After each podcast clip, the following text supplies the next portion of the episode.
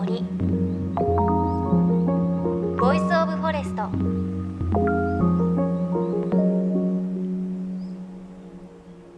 おはようございます。高橋真理恵です。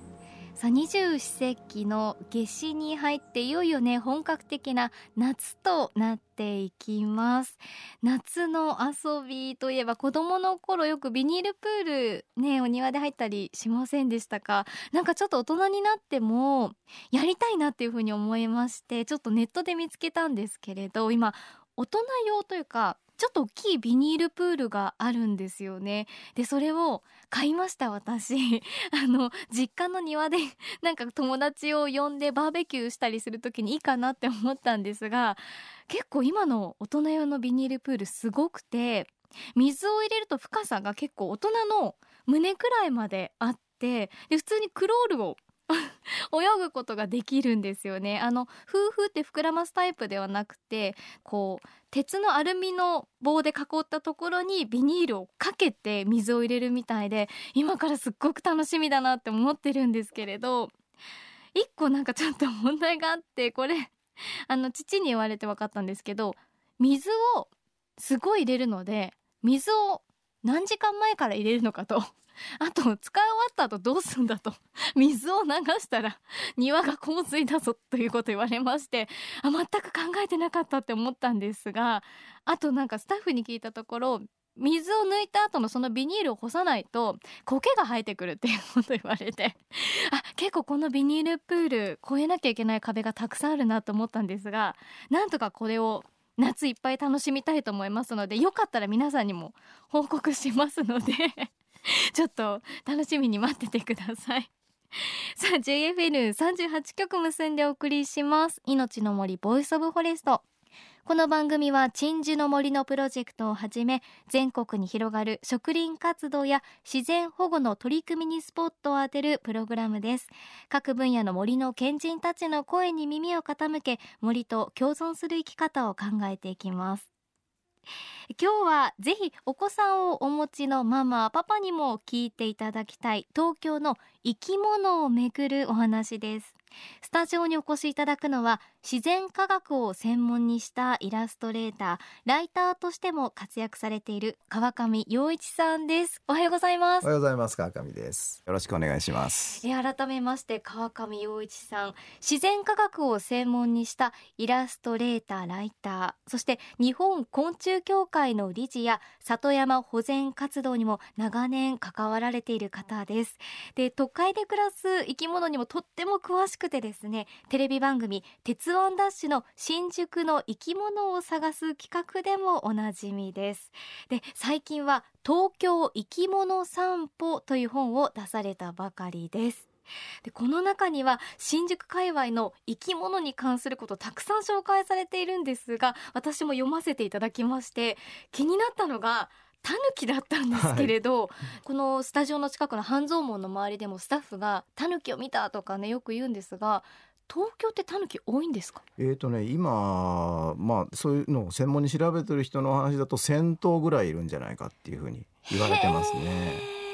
神田川の流域とかですね神田川の北側がずっと緑地帯がこう続いてるんですよ。うん、でそこら辺ではよく見かけますしそれから一時ね明治神宮とか、えー、えー、新宿御苑にも住み着いていたっていう話は聞いてます。新宿にもはい、新宿にもいますね。あの新宿は結構緑地がこう線状に続いてるんで、えはい、それを沿ってこう移動してたり、そこを住処にしてるみたいなんですよ。それがあの川上さんの本の中に出てくるたぬきロードっていうものですか？はいはい、そうですね。うんうん、まああの移動してるっていうか拠点ごとにもうそこに住み着いてるんですけれど、えその緑地の間を交流しながら行き来して例えば縄張りをが変化したりとかですね、えー、あのまあタヌキってねため糞をするんですよ。ため糞、ね、あのトイレが決まってるんです。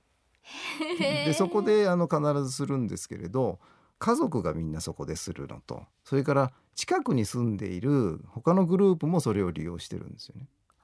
そうするとそのため糞のところで情報交換ができるんですよ。他のグループもいるからまああまり出くわさないようにええ仲良く暮らそうというような意識が両方に働くんですよね。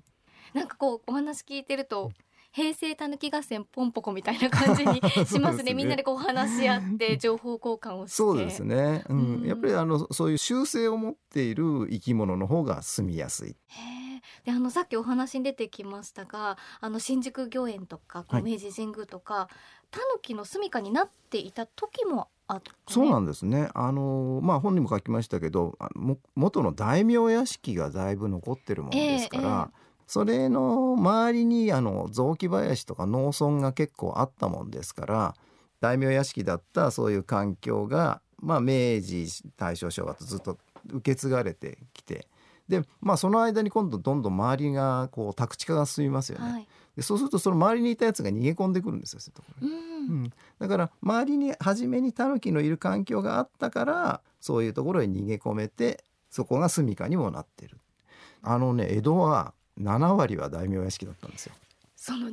割ってすごい数字ですね。すごいすごい数字なんですよ。うんただねあのー結局江戸ってのはだいたい450年ぐらい前で1599年に徳川家康がやってきて初めて都市として歩みを始めたもんですからそれまでは本当にねもう乾村だったんですよね。海辺の漁村みたいなところで、ええ。うん。ですからちょうどこの今半蔵門のある、まあ、江戸城ここは高台なんですけれどここは岬だったんですよ。岬だったんですね、ええあの東京湾にええ。こう突き出た岬で,、へえ。でその前は浅い海でもうあの吉とかそういうのが生えてる湿地帯みたいになってたんですよね。でそれであの家康が来てそれを埋め立ててどんどん開発を進めるために職人が地方から集まってでそれが下町の方に住んでたんですけれど、ええええ。でその下町っていうのは本当に2割に満たないような場所にこうぎゅうぎゅう詰めにす人が住んでて。うん。だからよくあのね時代劇で長屋があるじゃないですか、はいはい。ええあの非常に狭い。ああいうところに住んでたんですよね。へえだから大名屋敷の時代っていうのもこう外交にも使うんで、ええそこへ例えば将軍が来たりとか、まあ、あの幕府の偉い人が来たりする時こう接待するじゃないですか。ええええでそうするとやっぱり庭が綺麗とかうんこう 建物が綺麗だとかそういうのをこう作ってあるんですよね。でそうするとやっぱりそれをその明治になってから買い取ったりとかですね、ももらあの受け継いだ人もこれちょっと庭園壊すのもったいない、ううん。ん。じゃあこの庭園はうちの庭として使いましょうっていうことででそのまんまその受け継がれて今はまあ公園になったりとかですね、うん。大学のキャンパスになったりとか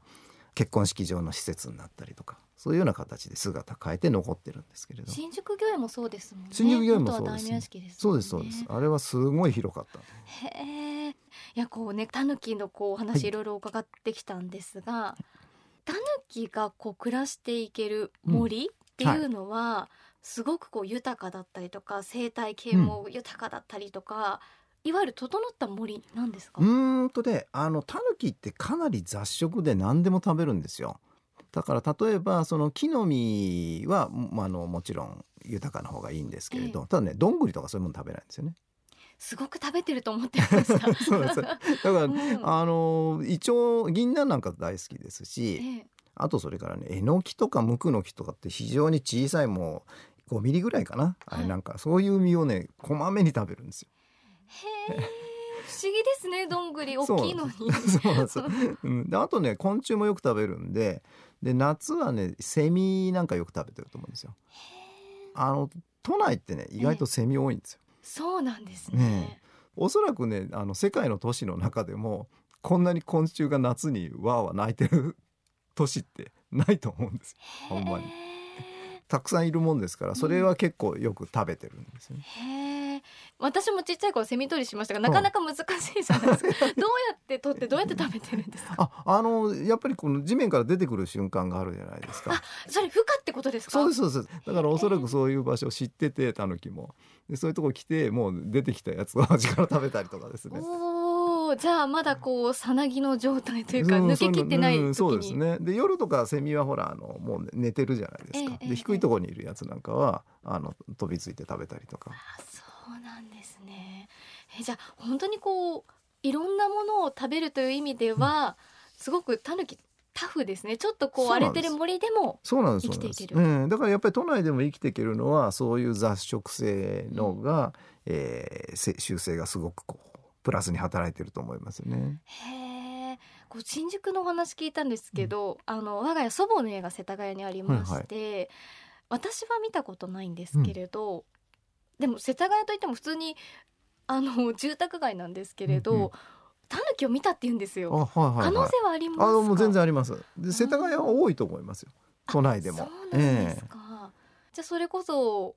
さっきねおっしゃってたように、こう廃屋のところにいたりする可そう。そうそう、うん、あそこら辺ね一戸建てでまだちょっとお庭にこう木があるようなお,、宅とかあるじゃないですか。でまああのちょっともういなくなっちゃったようなお宅もあったりとかあとお寺も多いですえし、えであの斜面が結構森になってません？はい、ねなってますなってます。でああいうところはねあのやっぱタヌキの住み着くのにはねすごくいいんです。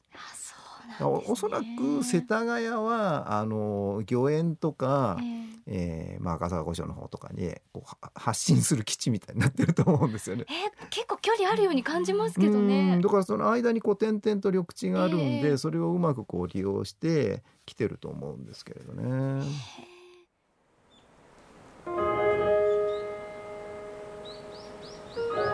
命の森ボイスオブフォレスト。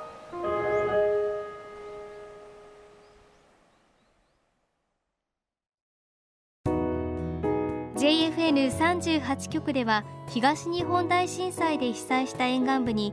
津波から命を守る森の防潮堤を作る鎮守の森のプロジェクトを支援する募金を受け付けています。この命を守る森づくりに取り組んでいる AIG 損保は中小企業を災害や事故から守る損害保険のラインナップビジネスガードを法人会会員企業の皆様に提供しています。AIG 損保ではビジネスガード新規契約1件につき1本のどんぐりの苗木を植樹する命を守る森づくりを通じ被災地の復興全国の防災減災に取り組んでいます。詳しくは番組ウェブサイトをご覧ください。命の森ボイスオブフォレスト自然科学ライターでイラストレーターの川上洋一さんのお話でした。ねえ東京都内でもタヌキたくさんいるんですね。我が家でもあの家族の一人がタヌキを見たってことを前言っていたんですけれど全員が狼少年のに扱ったというか いやいや違うからハクビシンでしょみたいなこと言ってたんですけれど川上さんのお話を聞いてるとやっぱりすごくねタヌキタフな生き物でいろんなものを食べてこう例えば廃墟とかちょっとした穴にいるということなのであ実は自分の家の近くにもいたのかなっていう感じがしましたね。あと川上さんおっしゃってたんですけれどこの夏の時期のタヌキってすごく冬毛じゃなくて夏毛で毛が短いそうなんですね。なので結構犬と間違えちゃう方もいるってことをおっしゃってたので東京都内にお住まいの方ね夜行性だってタヌキ言ってたので実はちょっと気にしてみると自分の家の近くとかにタヌキいるかもしれません。そう聞くとねなんかワクワクしますね。さあそして来週なんですが川上さんのお話続きます。人の手によって再生された都内の公園のお話そしてそこに戻ってきたトンボのお話をお伺いします。そして番組ではあなたの身近な森についてメッセージお待ちしています。メッセージは番組ウェブサイトからお寄せください。命の森ボイスオブフォレストお相手は高橋まりえでした。